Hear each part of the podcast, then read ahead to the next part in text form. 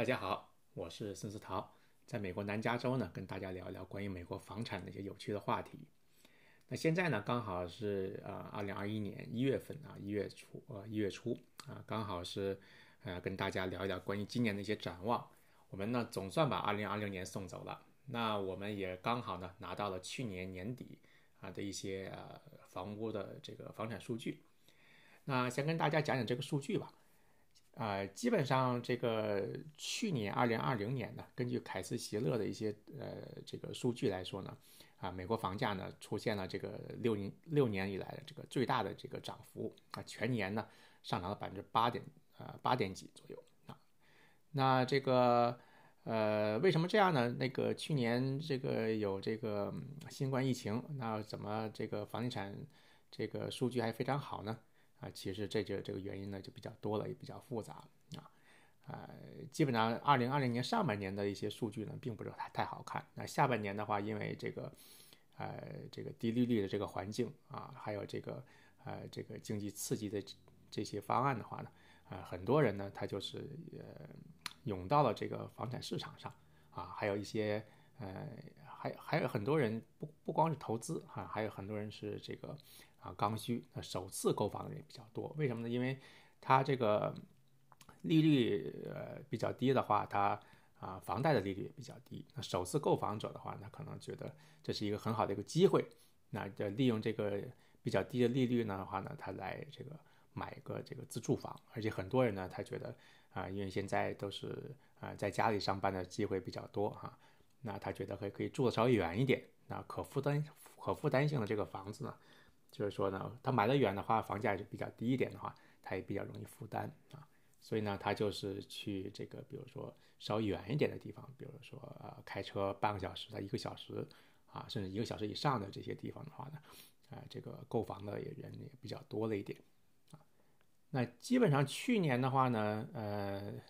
嗯，十一二月的话呢，可能就是说这个房产这个上涨的势头没，并没有像前几个月那么猛。但是呢，我们要考虑到这个啊季节跟这个假期的这个因素啊，刚好是这个感恩节跟圣诞节啊。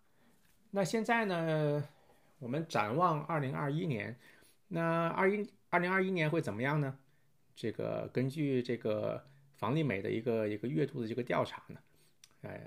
他们是呃二零二零年十二月份做这个调查哈，就是说现在呢很有意思，就是对于买房呢，呃，现在就是说。认为现在是买房好时机的这个人呢，呃，这个比例呢是略略有下降啊，从百分之五十七下降到百分之五十二。那现在是买房这个不好的时机的人呢，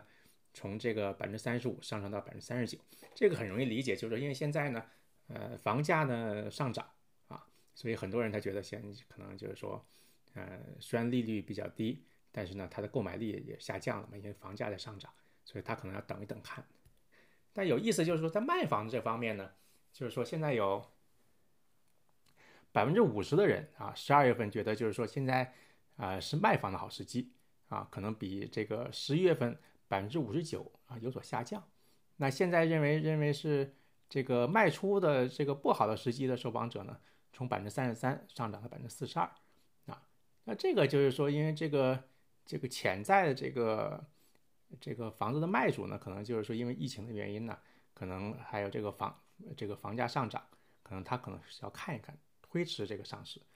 所以的话，如果是这样的话呢，可能就是说我们市场上的房子呢，房源可能啊并没有很多。那这样的话呢，可能对房价上涨的话呢，还是比较有利的啊。但是呢，房价上涨，那这个如果收入水平没有增加的话呢，这个房屋销售的话，可能也会这个放缓。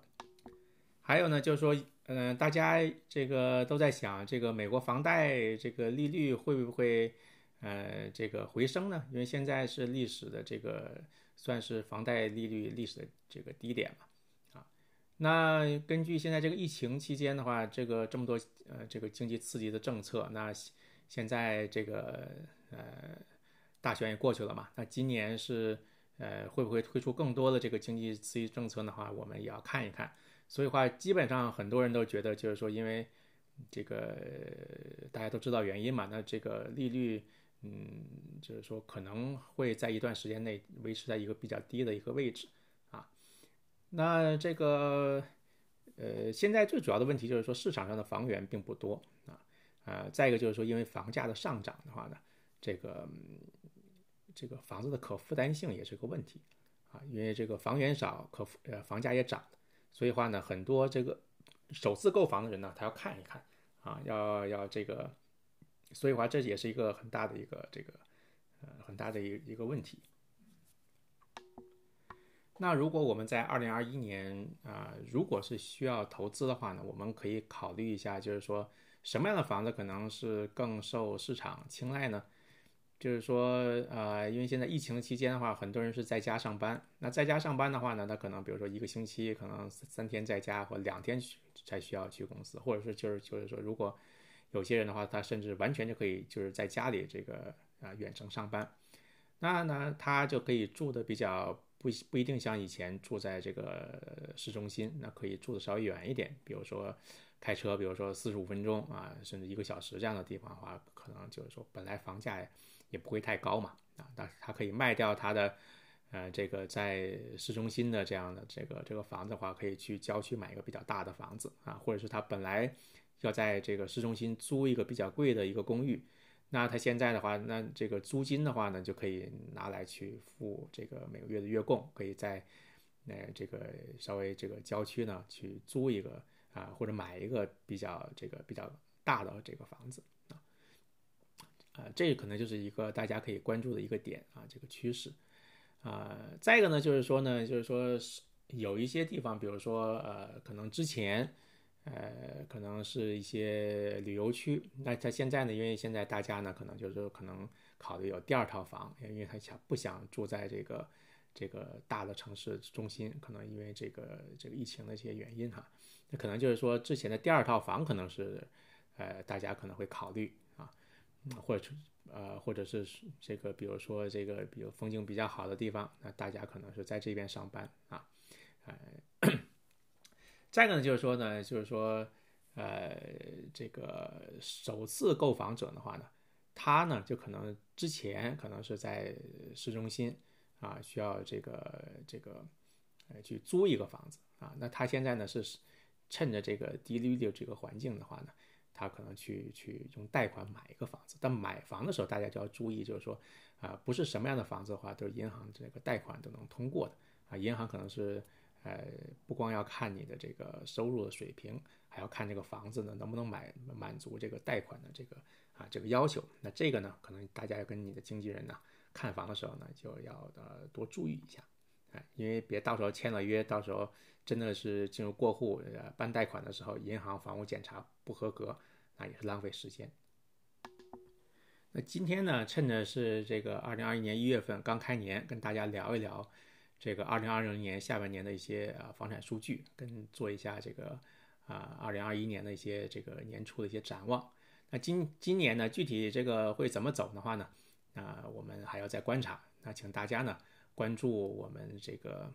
呃这个这个播客啊，我们会跟大家定期呢跟大家汇报这个房地产的这些这些走势的一些情况，跟大家一起聊一聊啊，帮大家这个分析一下。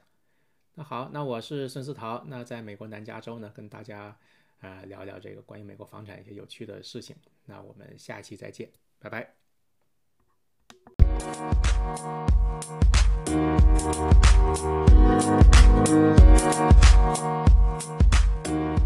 back.